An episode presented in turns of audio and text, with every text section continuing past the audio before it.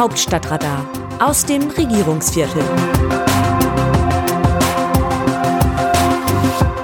Auch im Regierungsviertel gilt, Kleider machen Leute. Öffentlich wird es meistens bestritten, aber Äußerlichkeiten spielen in der Berliner Politik natürlich eine große Rolle. Abweichungen von der Norm werden je nach Lage honoriert oder abgestraft. Neuerdings dienen Äußerlichkeiten anderen Politikern sogar als Anlass für Beleidigungen. Liebe Leserinnen, lieber Leser, kürzlich war ich bei einem befreundeten Ehepaar. Der Mann gehört der SPD an und bekleidete lange ein öffentliches Amt in der Provinz. Seine Frau sympathisiert zumindest mit der Partei. Wir sprachen über die grüne Außenministerin Annalena Baerbock und meine Freunde sagten, ihr Auftreten erinnere sie manchmal zu sehr an eine Modenschau. Ich äußerte Verständnis für diese Einschätzung wie auch für Baerbocks Auftreten. Schließlich habe man ja an Angela Merkels Frühzeit gesehen, wie sehr Äußerliches bei der Bewertung von Spitzenpolitikern eine Rolle spiele, sage ich. Kürzlich war ich dann im Bundestag unterwegs und bekam zufällig mit, dass eine andere Ministerin ihr Büro anrief, weil sie ihr Kleid bekleckert hatte. Da musste ich wieder an meine Freunde denken.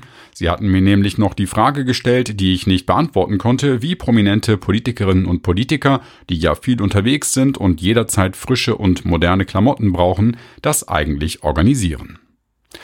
Vordergründig heißt es ja immer, dass es bei Politik ausschließlich um Inhalte gehe und Äußerlichkeiten keine Rolle spielten. Und wenn sie eine Rolle spielten, dann nur bei Frauen. Beides ist ziemlicher Quatsch. Generell gilt in der Politik, was auch sonst im Leben gilt, Kleider machen Leute und gut aussehende Menschen haben es leichter. Nach Merkels Wahl zur CDU-Vorsitzenden im April 2000 wurde immer wieder über ihre Frisur gelästert. Irgendwann gab Merkel klein bei und ließ sich stylen. Beim ehemaligen Außenminister Heiko Maas waren stets dessen sehr enge Jacketts Grund für Getuschel. Beim grünen Vizekanzler Robert Habeck unterliegen ebenfalls nicht allein die Inhalte einer Betonung, woran er nicht ganz unschuldig ist.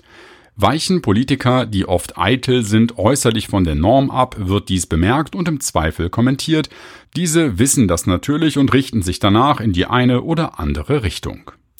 Das Klamotten zählen musste schmerzlich auch Christine Lambrecht erfahren. Dass die Verteidigungsministerin in einem Nagelstudio gesichtet wurde, legte man ihr ebenso zu Last wie Pumps beim Truppenbesuch. Lambrecht hat sich darüber erkennbar geärgert. Erst kürzlich sagte die Sozialdemokratin, sie wolle nicht an ihren Schuhen gemessen werden. Neu ist, dass andere Politiker das Äußere zum Gegenstand von Beleidigungen machen. Mecklenburg-Vorpommerns Landwirtschaftsminister Till Backhaus, SPD, sagte unlängst über Grünen-Chefin Ricarda Lang, früher seien dick und doof zwei Personen gewesen. Später meinte Bayerns Ministerpräsident Markus Söder, CSU, über den einstigen grünen Fraktionsvorsitzenden Anton Hofreiter sagen zu dürfen, ich glaube Anton Hofreiter erst dann, dass er für die Bundeswehr ist, wenn er sich endlich einen ordentlichen militärischen Haarschnitt zulegt. Der CDU-Parteitag war sich nicht zu dumm, diese Dummheit zu beklatschen. Gnadenlos persönlich wurde zuletzt Bundestagsvizepräsident Wolfgang Kubicki, FDP, der nicht zum ersten Mal über Gesundheitsminister Karl Lauterbach, SPD, herzog, indem er sagte, isst kein Salz, isst keinen Zucker, trinkt keinen Alkohol, hat keine Freundin, was hat er dann vom Leben? Solange Unpolitisches zum politischen Kriterium gemacht wird, tun die Betroffenen jedenfalls gut daran, ihr Bild in der Öffentlichkeit genau zu kontrollieren. Das gilt für Annalena Baerbock, aber es gilt keinesfalls für sie allein bittere Wahrheit. Wir befinden uns in einer ökonomischen Krise, die größer ist als bei Corona. Deshalb braucht es jetzt auch finanzpolitisch eine große Lösung und nicht nur kleines Besteck. Markus Söder, bayerischer Ministerpräsident. Bundesfinanzminister Christian Lindner, FDP, will ungeachtet der durch den russischen Angriff auf die Ukraine ausgelösten Energiekrise im kommenden Jahr keine neuen Schulden mehr machen. Sozialdemokraten und Grüne bezweifeln, ob ihm das gelingt. Bayerns Ministerpräsident Markus Söder, CSU, bezweifelt es ebenfalls. Nun hat sein baden-württembergischer Amtskollege Winfried Kretschmann, Grüne, zwar mal gesagt, Söder rede viel, wenn der Tag lang ist. Das stimmt. Doch jetzt hat der Bayer recht. Vermutlich weiß Lindner das längst. Wie sehen andere Nationen Deutschland? Die liberale slowakische Tageszeitung Denik N fordert entschlossenere Panzerlieferungen Deutschlands an die Ukraine. Hat es auf Twitter am treffendsten formuliert, wovor fürchtet sich Berlin, wenn sich Kiew nicht fürchtet. Kuleba und seine Landsleute feiern mit ihren Freunden aus der ganzen Welt den heldenhaften Sieg der ukrainischen Streitkräfte über die russischen Okkupanten in Kharkiv.